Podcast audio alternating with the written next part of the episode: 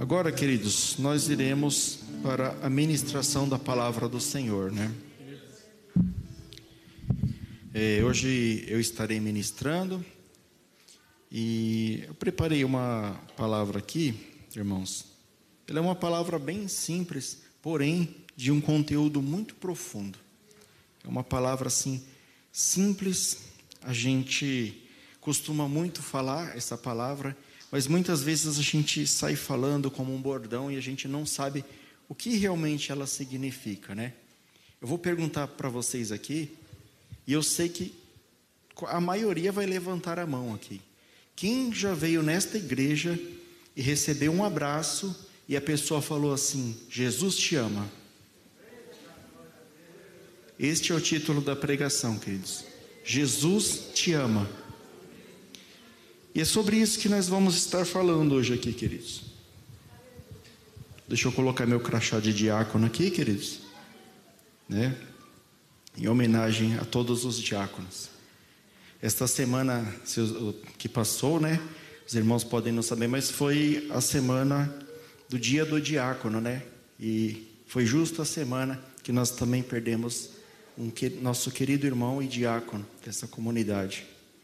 Então, a palavra é a palavra de Deus que vai ser pregada, mas eu estou assim para homenagear os nossos diáconos, pois eu acho que eles exercem um trabalho excelente, eles merecem a honra de Deus na vida deles. Né? Então, queridos, sem mais delongas, abra a palavra de Deus no livro de João, capítulo 15. Nós vamos ler do versículo 1 ao 17. João capítulo 15, do verso 1 ao 17. Enquanto os irmãos encontram, eu vou tomar uma água.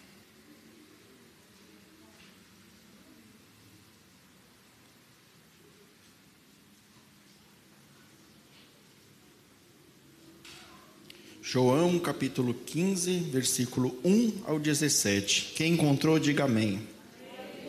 A maioria encontrou, então vamos ler. Diz assim a palavra do Senhor.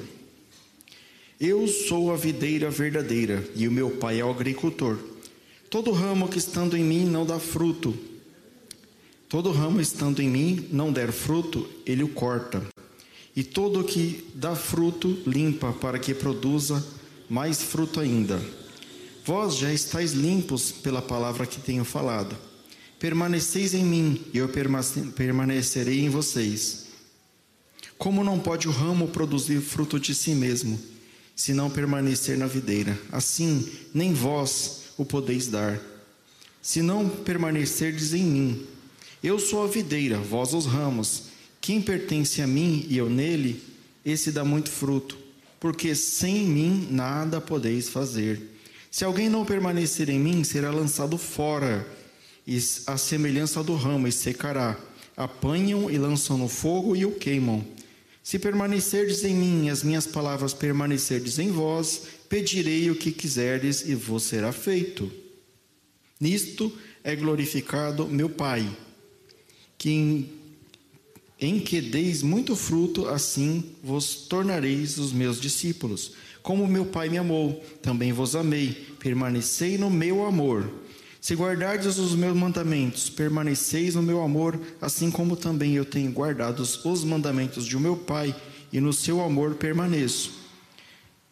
Tenho-vos dito essas coisas para que o meu gozo esteja em vós, e o gozo seja completo.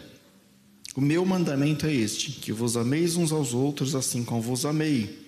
Ninguém tem maior amor do que este de dar alguém a própria vida em favor dos seus amigos. Vós sois os meus amigos, se fazeis o que vos mando. Já não vos chamo de servo, porque o servo não sabe o que faz o seu senhor. Mas tenho-vos chamado de amigos, porque tudo quanto ouvi de meu Pai vos tendo dado a conhecer. Não foste vós que me escolhestes a mim, pelo contrário, eu vos escolhi a vós outros, e vós designei para que vades e deis fruto, o vosso fruto permaneça, a fim de que tudo quanto perdides ao meu Pai, em meu nome, ele vô-lo conceda. Isto vos mando que amei, que vos ameis uns aos outros. Até aqui, queridos. Senhor nosso Deus e Pai, Eu peço, Senhor, a tua misericórdia sobre a minha vida, Senhor.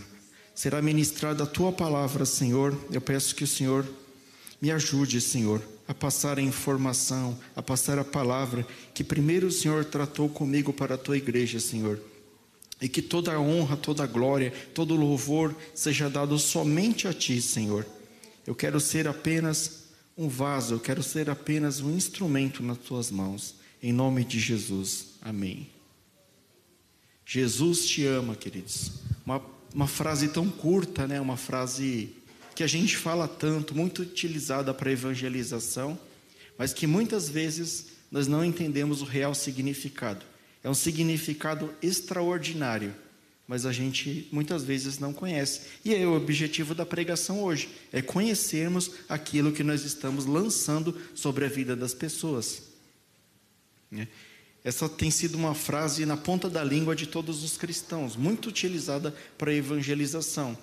E ela tem sido o foco principal da pregação dos discípulos do Senhor.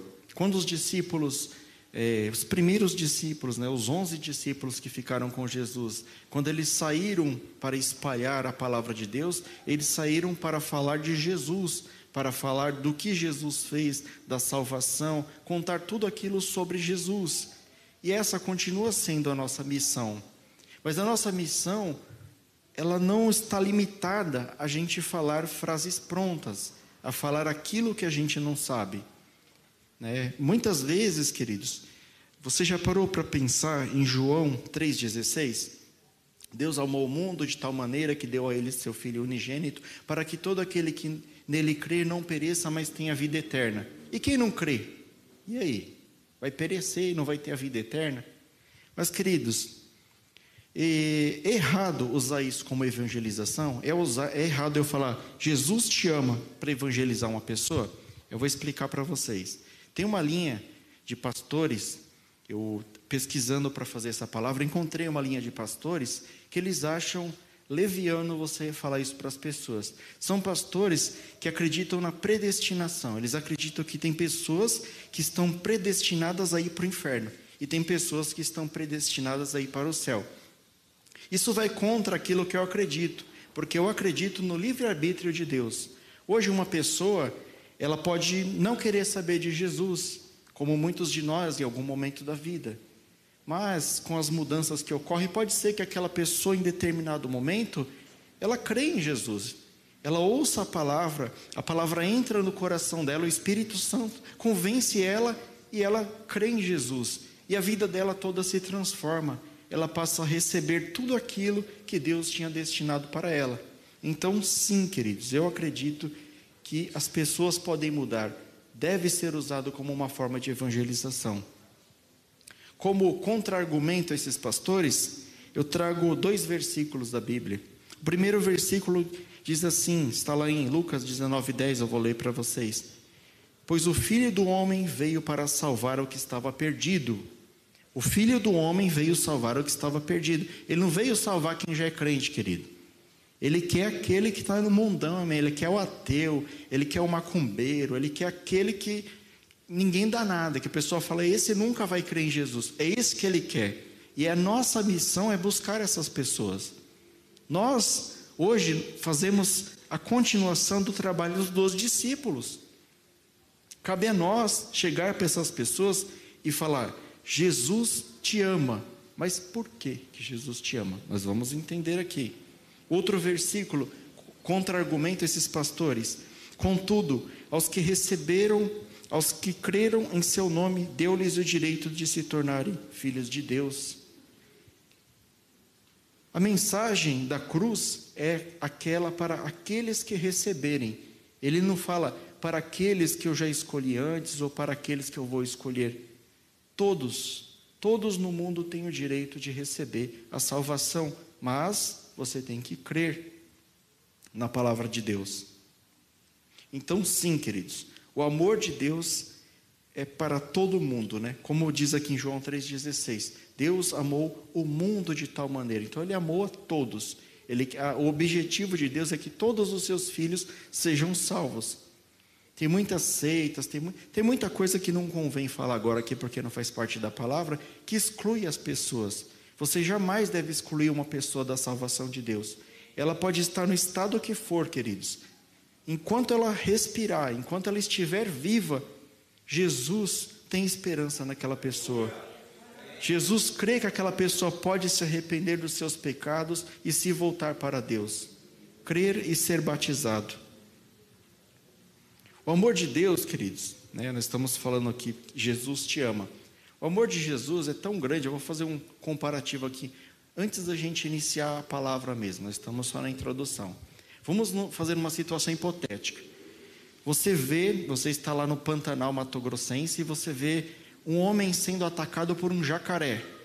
Ele está sendo atacado pelo jacaré, o jacaré é enorme, e você fala, e aí, eu vou, não vou, vou, não vou. Você não sabe se você vai, porque você pode ser comido pelo jacaré. Agora vamos inverter essa situação. Se fosse o seu filho na boca do jacaré, você nem pensava. Era uma fração de segundo. Você pulava lá em cima do jacaré e ia tirar o seu filho lá. O amor de Deus, esse mesmo amor do pai pelo filho que está na boca do jacaré, só que por aquele que ele não conhece. O amor de Deus é tão grande, queridos, é tão grande que a palavra diz que Deus é amor, Ele é o próprio amor. Então Ele vem, queridos, para salvar a todos, Ele vem buscar todos aqueles que estão dispostos a aceitar o Seu Filho Jesus. É somente através de Jesus que nós podemos nos chegar a Deus, não há outro caminho. Jesus disse: Eu sou o caminho, a verdade e a vida, ninguém vai ao Pai se não for por mim. Por que, que ele está falando isso, queridos? Porque Jesus não é mentiroso, não é filho do homem para que minta. Então ele fez essa afirmação, ele falou: Olha, o único caminho para chegar a meu Pai é através de mim. Vocês já vão entender por que eu estou fazendo essas afirmações. Em Gênesis capítulo 2, versículo 7, diz assim: Então o Senhor modelou o ser humano, aqui é no momento da criação o Senhor modelou o ser humano ao pó da terra, feito de argila, e soprou em suas narinas o fôlego de vida, e o homem se tornou um ser vivente. Quem que soprou a vida no homem? Deus, queridos. Só a vida através de Deus. Quando você se afasta de Deus, você atrai a morte, o pecado, o erro, quando você está próximo de Deus, você está próximo da vida, porque foi Deus que deu a vida ao primeiro homem. Ele soprou o fôlego de vida nas narinas do homem. Então, toda vez, queridos, que você se sentir para baixo, que você se sentir angustiado, que se você tiver com alguma dificuldade, busque a Deus, porque a vida você só vai encontrar através dele. Então, agora que nós compreendemos que a vida vem somente de Deus, né? E nós lemos aqui que Jesus falou: Eu sou a videira e vocês são os ramos. Né? Ele exemplificou bem aqui. Foi o próprio Senhor Jesus que falou tudo isso que a gente leu. Eu sou a videira e vocês são os ramos. Se os ramos são separados da videira, eles morrem, eles secam e morrem. É exatamente o que acontece, queridos, quando a gente se afasta de Deus por decisão própria, por qualquer outro motivo, por alguém que nos magoou, a gente se afasta de Deus. E a partir do momento que a gente se afasta de Deus, nós passamos a pecar. E o pecado, ele atrai a morte, queridos. O homem, queridos, ele, quando, no momento da criação, Deus falou: façamos o homem a nossa imagem e semelhança. Então o homem é feito à semelhança de Deus. O homem tem o corpo, tem a alma e tem o espírito. E Deus é o Pai, o Filho e o Espírito Santo, a Trindade. Deus é uma Trindade e Ele nos, nos fez semelhante a Deus, com a Trindade também. Nós também temos três partes. Mas cada ser humano, ele é único, queridos. Cada um de vocês aqui é único. Não tem ninguém com o DNA de vocês. Não tem ninguém que Deus fala, ah, aqueles lá são tudo, tudo igual. Não. Cada um de nós tem uma é especial de alguma forma para Deus. Cada um que se propôs a aceitar o seu filho é especial para Deus. Então, muitas vezes você fica se achando pequeno, você fala, poxa, eu, eu muitas vezes eu não tenho oportunidade, eu, eu não sei o que, que eu estou fazendo lá. Você está aqui porque você é especial para Deus. Se você está ouvindo essa palavra hoje aqui, se você está ouvindo essa palavra na tua casa, você é especial para Deus, queridos. Deus escolheu você. Ele disse na palavra dele aqui: Não foi vocês que me escolheram, foi eu que escolhi vocês. Então, nunca se desanimem, queridos, porque Deus escolheu vocês, você é especial. Então, queridos, o primeiro homem, né, Adão e Eva, né, no momento do, do pecado, no momento em que eles comeram do fruto proibido, eles descumpriram o único mandamento que Deus deu para ele. Olha como era fácil, queridos. Era um mandamento. Ó. Tá vendo aquela árvore ali? Não comam daquele fruto. Só isso. E o resto, Senhor? resto vocês podem tudo. Come qualquer fruto, pode fazer o que vocês quiserem. Um mandamento, o homem não conseguiu cumprir. O homem desobedeceu a Deus. E a desobediência do homem, ela trouxe o pecado. E o pecado veio trazer a morte. Eu vou exemplificar para vocês. Naquela época de Adão e Eva, os primeiros homens, né, que passaram, a, partir do momento que eles foram expulsos do jardim do Éden, eles tiveram filhos e filhas e, e foram populando a terra. Eles viviam, queridos, cerca de 900 anos, 930 anos. Teve até o mais velho, que era o Matusalém, lá que ele viveu, acho que 950, né, pastor? Viveu muito lá. Quase mil anos eles viviam. Com esse corpo físico mesmo, não é, não é modo de falar, não. Tem gente por aí que fala, não, mas no Evangelho Apócrifo fala que é a forma que era contadas os ciclos. Não, queridos. Estudiosos transcreveram a Bíblia, eram anos, eles viviam quase mil anos. E com o passar do tempo, com o passar das gerações, foi aumentando o ser humano, o ser humano foi pecando e a idade foi diminuindo. Até o momento que a própria Bíblia fala que o homem que viver mais de 70 anos está no lucro, né, querido? Está no lucro, porque do jeito que vão as coisas, do jeito que tem aumentado o pecado nesse mundo, tem nos afastado de Deus. E como eu disse, o salário do pecado é a morte. Então, a primeira lição aqui, queridos, jamais devemos nos afastar de Deus. O pecado nos afastou e tirou a vida que, o, que Deus tinha planejado para o homem. O homem ele foi feito para ser eterno. Este corpo aqui, queridos, foi feito para ser eterno e para viver para sempre no jardim do Éden. Deus ia lá tinha a árvore da vida, eles podiam comer do fruto da árvore da vida, jamais morreriam, jamais ficariam doentes. Você pode ver por algumas ações dos seres humanos aqui. A gente tem dificuldade de aceitar a morte, né? Quando morre alguém, é difícil. A gente sabe que a pessoa foi para a glória, mas fica dentro de nós. Ah, por quê? Mas eu queria tanto que aquela pessoa não morresse, né? Alguns têm medo de morrer. O nosso corpo ele não foi preparado para morrer, para aceitar a morte. Isso é um indício de que nós éramos para ser seres eternos, desde a criação, mas devido à desobediência do homem, o, o pecado nos afastou de Deus.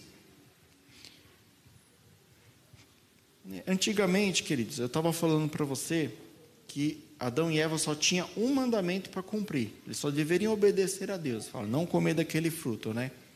O tempo passou, gerou, foram gerando pessoas, homens, mulheres, e Deus, num determinado momento, escolhe um povo. Ele separa um povo para ele. E para aquele, aquele povo, né, chamado povo de Israel, para aquele povo andasse na linha, cumprisse tudo aquilo que Deus tinha para eles, para que eles fossem uma nação dedicada ao Senhor, uma nação próspera, Deus fez alguns mandamentos. Os mais conhecidos são os dez mandamentos, né, que Deus escreveu na pedra lá para Moisés.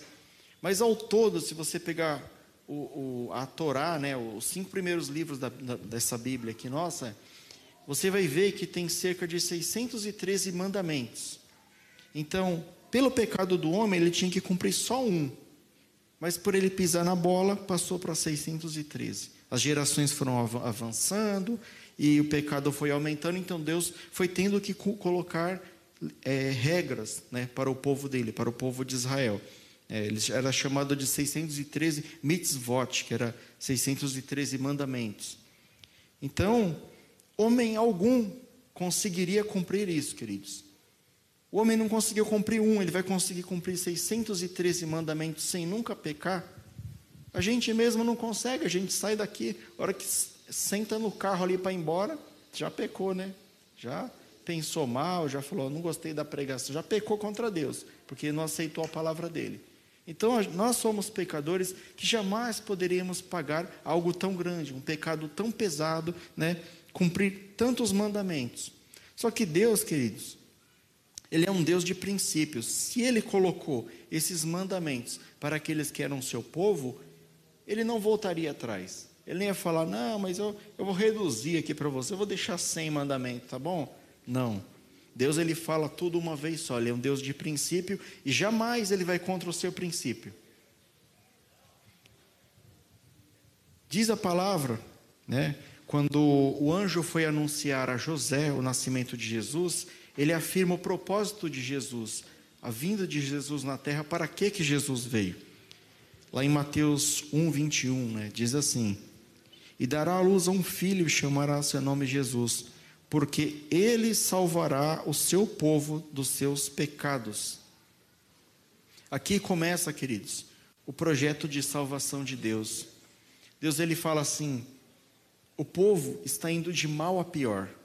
O povo de Israel ia de mal a pior. Antes do nascimento de Jesus, tiveram juízes, tiveram reis de Israel, tiveram muitos ali que estavam à frente da população Todos pecaram contra o Senhor, levavam o povo a pecar, tinha um juiz bom, um juiz mau, tinha um rei bom, um rei mau, e o povo nunca se acertava e estava indo de mal a pior. E Deus falou assim: eles não vão conseguir cumprir esses mandamentos, eu vou acabar tendo que fazer mais mandamento, e eu preciso fazer alguma coisa. Né? Então o que, que Deus fez? Ele precisava que o homem justificasse o seu pecado, pagasse pelo seu pecado. Então ele criou esse plano de salvação eterno, infalível, indiscutível. O plano de salvação de Deus, ele falou assim: olha, quanto que está de pecado aí? Ah, tá tantos aqui de pecado.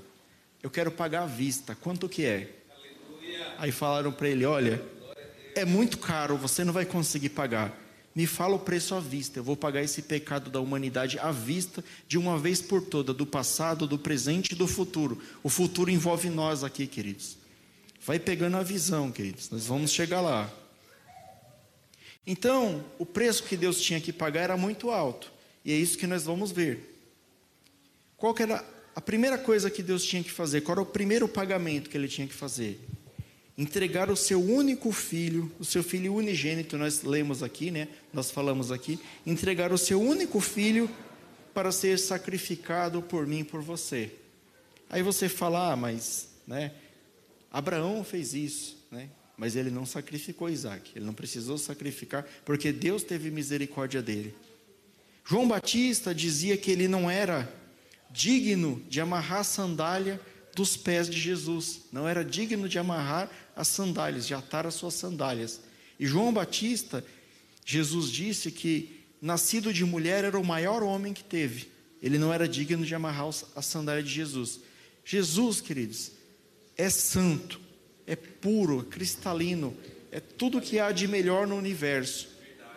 E era o único filho de Deus. E Deus falou assim: Eu vou pegar o que eu tenho de melhor, eu vou dar o meu melhor aqui, ó, para pagar por essa humanidade pecadora que eu não conheço, que muitas vezes não vão nem querer saber de mim, que vão me abandonar, que vão morrer sem, sem querer saber de mim. Mas eu vou dar o meu filho, eu vou dar o meu filho Jesus por essa humanidade. Aí eu pergunto para você, né? Jesus falou que é, quem é amigo dele é que faz o que ele ordena. E ele ordena: amem uns aos outros. Nós, queridos, não conseguimos deixar de pecar, nós lutamos contra o pecado. Às vezes nós temos preguiça de buscar um copo de água para o irmão lá fora e trazer aqui, que dirá morrer numa cruz, né? Que dirá entregar o que eu tenho de mais precioso, entregar meu filho. Eu vou ser sincero com vocês, queridos. Se pedisse meu filho como sacrifício para a salvação, o meu coração não dava, queridos. Eu não, não sei. Sendo sincero, eu não teria o coração de Abraão. Abraão foi um homem espetacular, sem hipocrisia. Eu podia aqui no púlpito falar assim: não, mas eu sou espiritual. Se fosse pedir minha cara, eu dava. Eu não dou, queridos. Né? É algo muito precioso. Imagina o Filho de Deus, o dono do universo, o dono de tudo que existe, que é o dono da Terra, da Lua, de Júpiter, de Plutão, da galáxia, de tudo que existe, queridos.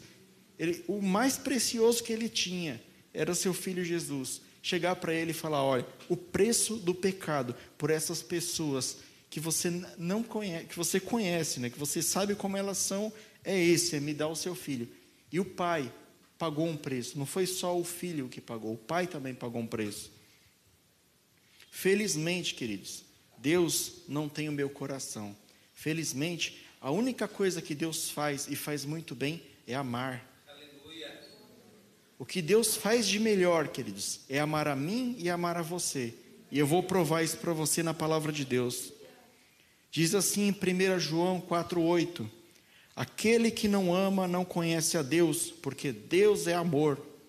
Deus é amor, queridos.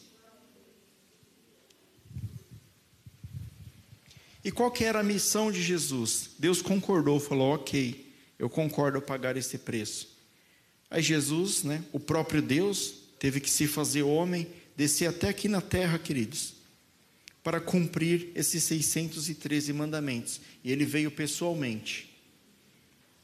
Adão tinha apenas um, e Jesus veio cumprir 613 mandamentos de forma perfeita, inquestionável. Em Deuteronômio, capítulo 12, verso 23, não precisa abrir, mas se a, a pessoa da mídia quiser projetar, Deuteronômio 12, 23, ele diz que a vida está no sangue. Ele fala que a vida está no sangue. E se você parar para pensar, é verdade. Se tirar todo o sangue de uma pessoa, ela não vai sobreviver, logicamente. Se às vezes a pessoa tem um braço amputado, uma perna, né, falta algum membro e a pessoa ainda sobrevive, mas no sangue está a vida.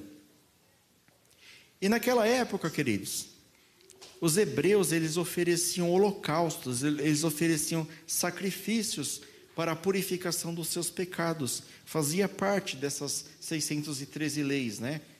Eu pecava, aí eu ia lá no templo de Jerusalém, levava um cordeiro, e aquele cordeiro era sacrificado, ele tinha o seu pescoço cortado e era tirado todo o seu sangue, e os meus pecados passavam para aquele cordeiro, ele era sacrificado e eu ficava perdoado.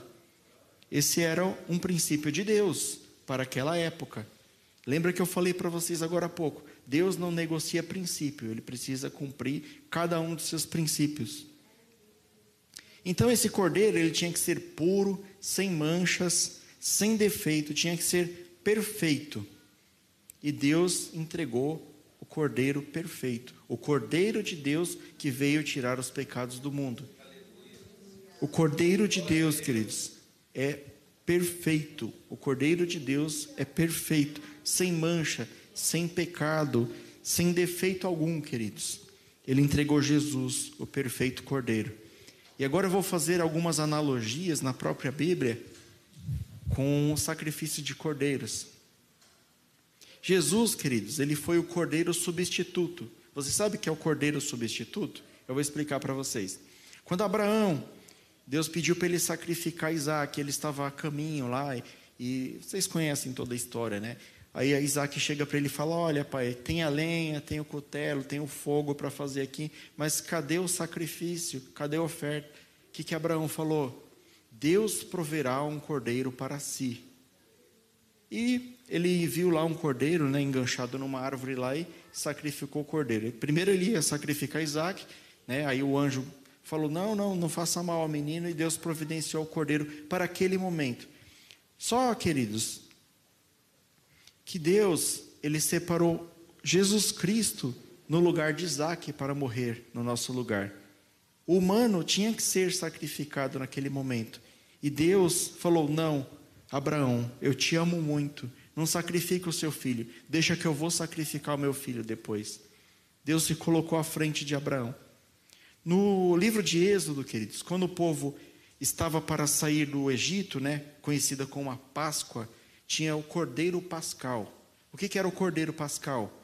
Era um cordeiro que eles deveriam matar o cordeiro e passar o sangue na verga da porta, para que a, a praga que foi lançada sobre o Egito, da morte dos primogênitos, não chegasse naquela casa e as pessoas não morressem. Para, era uma marca que aquele povo era o povo de Deus. E hoje, queridos, o sangue de Jesus ele nos purifica de todo pecado. todo aquele que creu no sangue de Jesus, todo aquele que aceitou o sacrifício de Jesus na cruz do Calvário, recebe o sangue da purificação, tem os seus pecados perdoados, é purificado pelo sangue de Jesus, porque jamais nós conseguiríamos nos purificar sozinho. É um símbolo, querido, de salvação. Quando você tem o sangue de Jesus sobre você, é um símbolo de salvação. As pessoas vão olhar e falar: aquele é de Jesus, aquele é salvo. É uma marca, queridos, é muito lindo isso.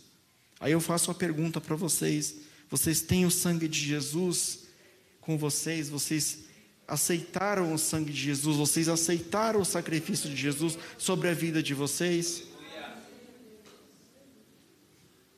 Se não aceitaram, recebam, queridos. É o melhor que vocês podem fazer nessa vida. Se teve um acontecimento no universo todo, maior do que o Big Bang, maior do que o homem pisando na Lua, o homem mandando lá naves espaciais para Marte, maior do que qualquer coisa, a Primeira e Segunda Guerra Mundial, qualquer coisa que você imaginar de maior evento que você lembra, o maior evento da humanidade, queridos, foi Deus ter pisado nessa terra como homem, ter sido morto, crucificado, humilhado, por causa da gente aqui, queridos, dado a sua própria vida em favor de mim e de você, para pagar pelo meu e pelo seu pecado, queridos. Isso é algo extraordinário. Isso é o, o sangue de Jesus que nos purifica de todo pecado. Lá no livro de Levíticos, no capítulo 16, do 8 ao 10, não precisa abrir. Levíticos 16, do versículo 8 ao 10, tem uma passagem que fala do bode emissário que, que era o bode emissário? É, eram apresentados dois bodes para o sacerdote, para Arão. Um deles, né, por, por, por sorteio lá, um deles ia ser sacrificado, imolado como cordeiro, né? E o outro, o sacerdote ia colocar a mão sobre a cabeça dele e ia levar o pecado de todo o povo. O que, que eles faziam com aquele bode? Eles não sacrificavam, eles soltavam no meio do deserto para que o bode morresse à própria sorte. Ele colocava toda a culpa sobre aquele bode. Toda a culpa do povo de Israel era sobre aquele bode, queridos. E eu pergunto para vocês: quantos de vocês estão sendo esmagados pela culpa? Quantos de vocês que têm se martirizado, muitas vezes não têm dormido, falando, eu, eu não aguento o peso da culpa? Eu vou falar uma coisa para vocês. É o acusador tentando te convencer de que você não tem a salvação de Deus, de que Jesus não te perdoou. Mas eu vou te falar uma coisa: Jesus, ele fez o papel desse bode emissário, queridos. Ele pegou a culpa de toda a humanidade, Senhor, e levou para longe. Ele levou toda a minha culpa e toda a sua culpa. É por esse e por essas e outras coisas que eu digo que Jesus te ama. Ninguém faria mais isso por vocês, queridos. Jesus abriu mão da sua glória, queridos. Jesus, o Deus Todo-Poderoso, estava no céu, no lugar altíssimo. Tinha anjos para servi-lo, tinha miríades celestiais, querubins, serafins. Ele estava no lugar mais alto possível que se existe, queridos. E ele se desfez da sua glória para vir nesse mundo aqui, queridos, a ponto dele afirmar assim: o filho do homem não tem onde reclinar a cabeça. Será, queridos, que se um amigo seu precisar de você para alguma coisa, você teria a mesma disposição de Jesus, queridos? Eu acho que não, queridos. Eu acho que não, infelizmente, queridos. Mas Jesus te ama. Jesus, ele largou tudo que ele tinha. Se alguém falar para você assim, ó, larga o seu serviço, larga a sua esposa, larga tudo que você ama, os seus filhos, a sua casa, o seu carro, larga tudo e vem comigo. Primeira coisa que você ia falar, esse cara é maluco, eu não vou não. Mas Jesus, queridos, ele largou. O que ele pediu para os discípulos, ele fez.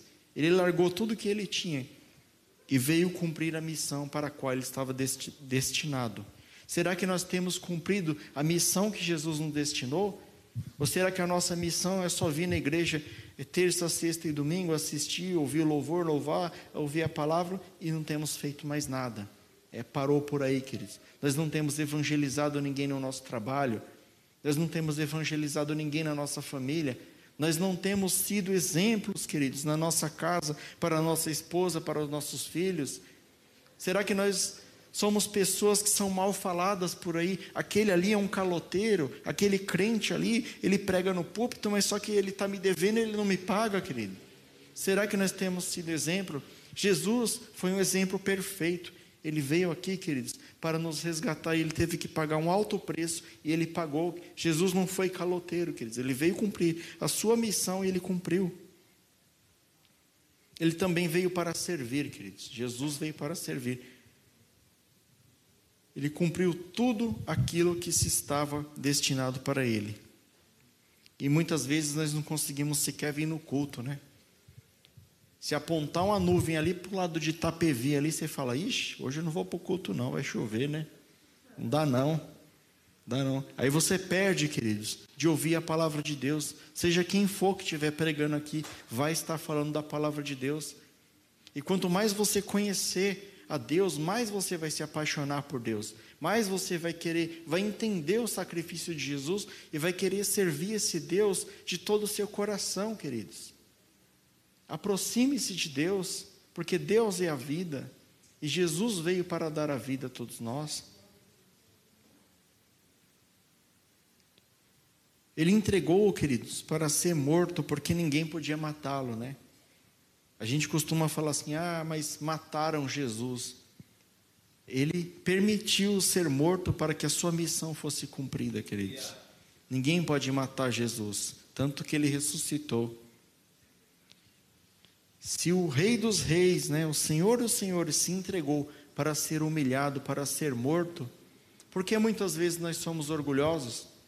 Por que muitas vezes você não aceita uma palavra de repreensão?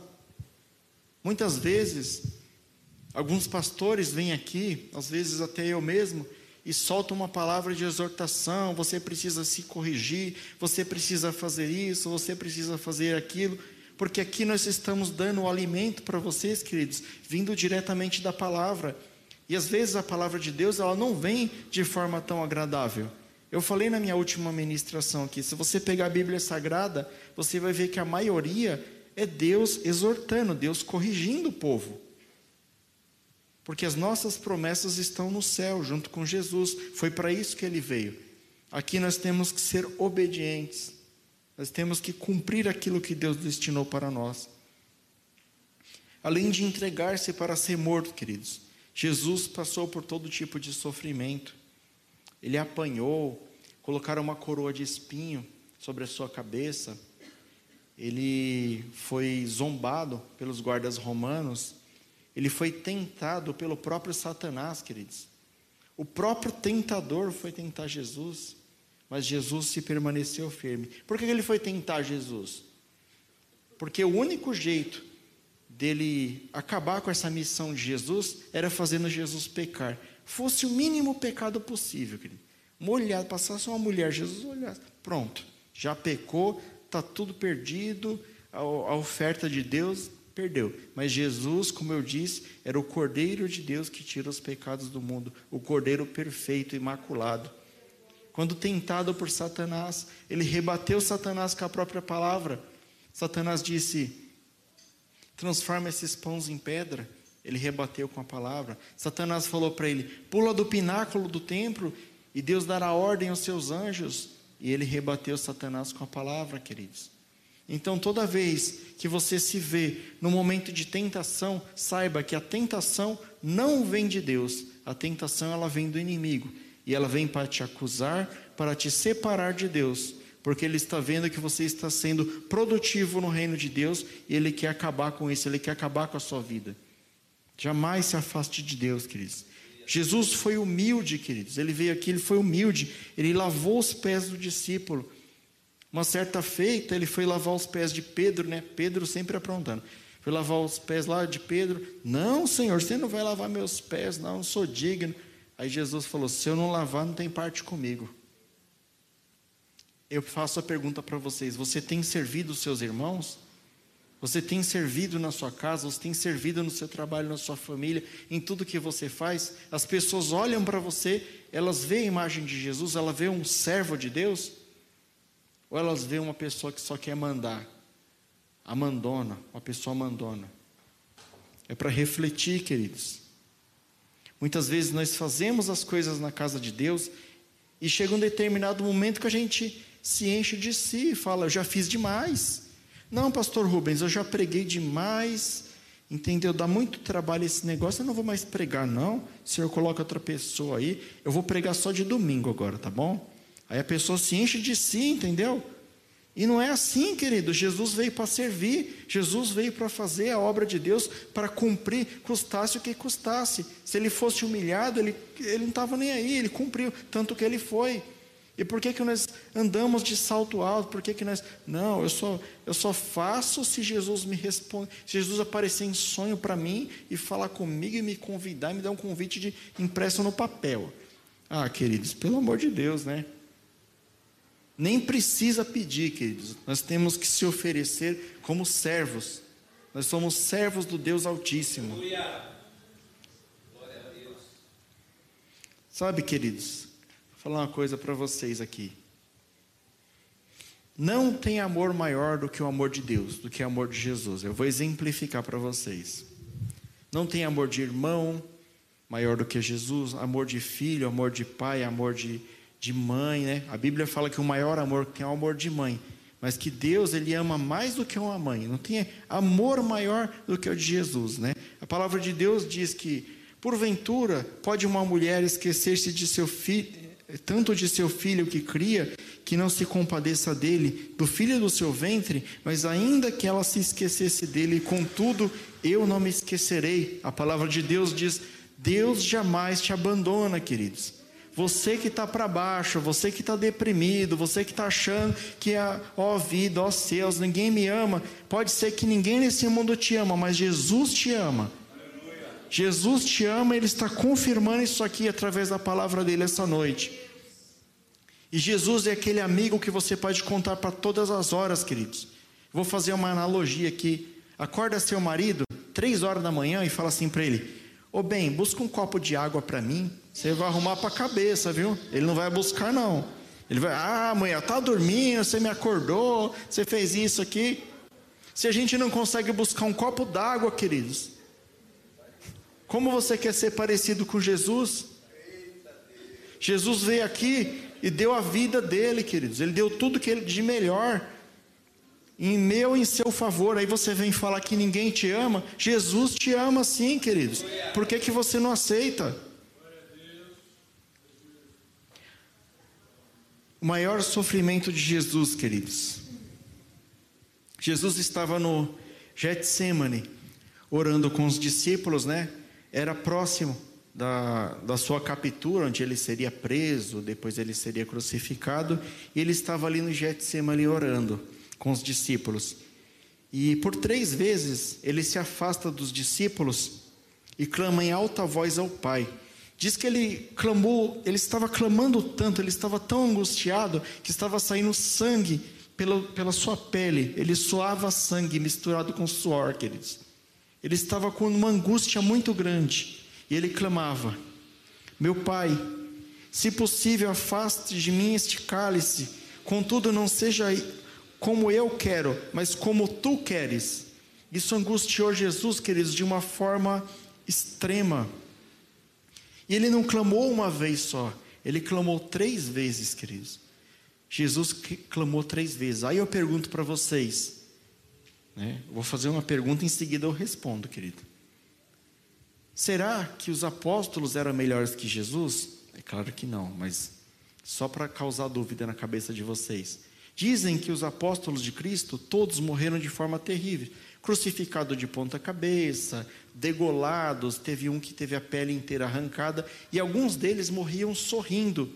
Será que Jesus estava com medo do sofrimento, querido? É claro que não. Os, os discípulos não eram melhor que Jesus. A aflição que Jesus estava não era uma aflição física. A aflição de Jesus era outra. Ele não estava com medo de levar 39 chicotadas, cujo chicote em sua ponta tinha ossos, queridos. E toda vez que ele levava a chicotada, sua pele era cortada, ele sangrava de forma terrível. Ele não estava com medo disso. Não tinha a ver com a zombaria dos soldados romanos que estavam tirando sorte para ver quem ficava com a sua capa, ou quando colocar aquela coroa de espinhos sobre a sua cabeça, falar: Eis o rei dos judeus, e zombando dele. Ele não estava preocupado com a zombaria. Jesus não ligou para essas coisas. Ele não estava preocupado com a perseguição de Caifás.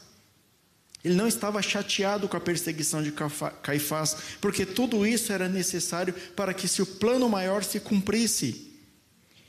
Ele não estava chateado com a traição de Judas Iscariotes, que em poucos minutos se consumaria. Judas já tinha traído Jesus. Nesse momento que ele estava orando, pouco tempo depois, apareceram os soldados e o prenderam, porque Judas denunciou o lugar onde, onde ele estava. Ele também não estava angustiado com isso também não tinha a ver, queridos, com a justa condenação da cruz, que posteriormente, né, foi colocado diante do povo para escolher Barrabás ou para escolher Jesus, e o povo escolhe Barrabás, que era um bandido terrível. Também não tinha a ver com isso. Não estava ligado com a crucificação em si, onde Jesus teria suas mãos pregadas na cruz, os seus pés pregados e todo o seu sangue, queridos, vazando e depois o soldado furando ele com uma lança aqui na lateral aqui da sua costela. Também Jesus estava pouco ligando para isso, queridos. Jesus não estava com medo da morte física ou da, da pressão psicológica que ele estava sofrendo. Eu vou revelar o maior sofrimento de Jesus. Em João 1, do verso 1 ao 2, diz assim: No princípio era o Verbo o Verbo estava com Deus e o Verbo era Deus. Ele estava no princípio com Deus. A aflição de Jesus, queridos. Pega bem isso. Jesus ele pediu três vezes ao Pai para afastar o cálice dele. A maior aflição de Jesus é que pela primeira vez ele seria separado do seu Pai, queridos. Essa era a aflição de Jesus. Até aquele momento o Pai ainda estava com ele. Mas ia chegar o momento da crucificação, que ia ter que se consumar. E todo o pecado da humanidade, queridos, ia ser lançado sobre a cruz de Cristo. E nesse momento, o sofrimento foi tanto do Pai quanto do Filho. Deus, querido, Deus Pai, sofreu tanto quanto Jesus nessa cruz, queridos. Imagina Deus Todo-Poderoso não poder livrar o seu filho, não porque ele não tivesse poder, mas porque ele, como eu disse, ele não vai contra os seus princípios. Ele vem do seu filho morrendo ali injustamente pelo meu e pelo seu pecado, perdendo todo o seu sangue, clamando: Pai, Pai, por que me desamparaste? E ele não poder fazer nada, queridos. Este foi o maior sofrimento de Cristo, foi separar-se do seu Pai pela primeira vez, porque desde de sempre, desde a criação de tudo, queridos, Deus estava com o Pai, o Filho e o Espírito Santo. Jamais eles se separaram. E isso que estava angustiando Jesus. Foi a nossa culpa, foi o meu pecado, foi o seu pecado que afastou Jesus do seu Pai. E mesmo assim ele aceitou, queridos. E mesmo assim Jesus falou: Não, deixa que eu vou, eu vou cumprir. Isso daí me incomoda muito, é algo que eu jamais queria fazer, mas eu quero fazer em favor de todos aqueles que me seguirem, de todos aqueles que me aceitarem como único, suficiente, exclusivo, eterno e fiel Salvador. E é por isso que nós estamos aqui essa noite, porque nós cremos em Jesus Cristo, porque nós aceitamos Jesus como nosso Salvador, queridos. E nós estamos falando disso em memória dele. Nós estamos reunidos em memória de Cristo para ver todo o sacrifício que ele fez e para ver o quanto que ele nos ama. Se tem algo, queridos, que é terrível na vida do homem, o pior que pode acontecer na vida do homem, pensa na pior coisa, perder um filho é horrível, mas não se iguala. Você perder um membro não se iguala. Qualquer coisa que acontecer na sua vida, queridos, não se iguala ao afastamento de Deus. Jamais, jamais, em hipótese alguma, perca a sua fé, queridos. A sua fé é o que você tem de mais precioso. Uma amiga minha certa vez pregou que a única coisa que nós vamos levar dessa terra aqui, queridos, é a nossa fé. É a fé em Cristo Jesus. No momento, o pastor falou aqui na semana passada que quando a pessoa morre, ela vai enfrentar a maior luta da vida dela. Né? O pastor até falou assim: quando, quando eu morrer, eu vou para cima da morte, né, pastor? Por que, que ele falou isso? Porque a fé dele é firmada em Jesus, é firmada na palavra de Deus. Quando a morte vir, ela fala assim: pode vir, que eu vou direto para o céu, vou direto para Jesus, eu vou para Nova Jerusalém. Se você guardar fé em Cristo, queridos, no momento da sua partida, você obterá salvação eterna de Deus. Jamais perca a sua fé em Cristo, queridos, porque Ele é o caminho, a verdade e a vida, e ninguém vai ao Pai se não for por Ele. Após esse momento que Jesus clama no Getsemane aqui, queridos, ele está crucificado. E ele clama mais uma vez ao Pai, ele diz: Eloi, Eloi, lama sabachthani, que significa: Meu Deus, meu Deus, por que me abandonaste? Jesus, queridos,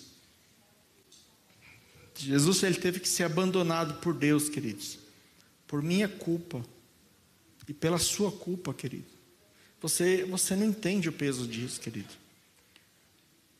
Nós só temos ligação direta com Deus, nós só podemos conversar com Deus, pedir as coisas para Deus, porque Jesus abriu o caminho. O homem estava separado de Deus pelos seus pecados e estava indo de mal a pior. Jesus veio há 2021 anos atrás, queridos, e abriu o caminho. Diz a palavra de Deus, queridos, que naquele momento o véu do santuário rasgou-se em duas partes, do alto a baixo, a terra tremeu e as rochas se partiram.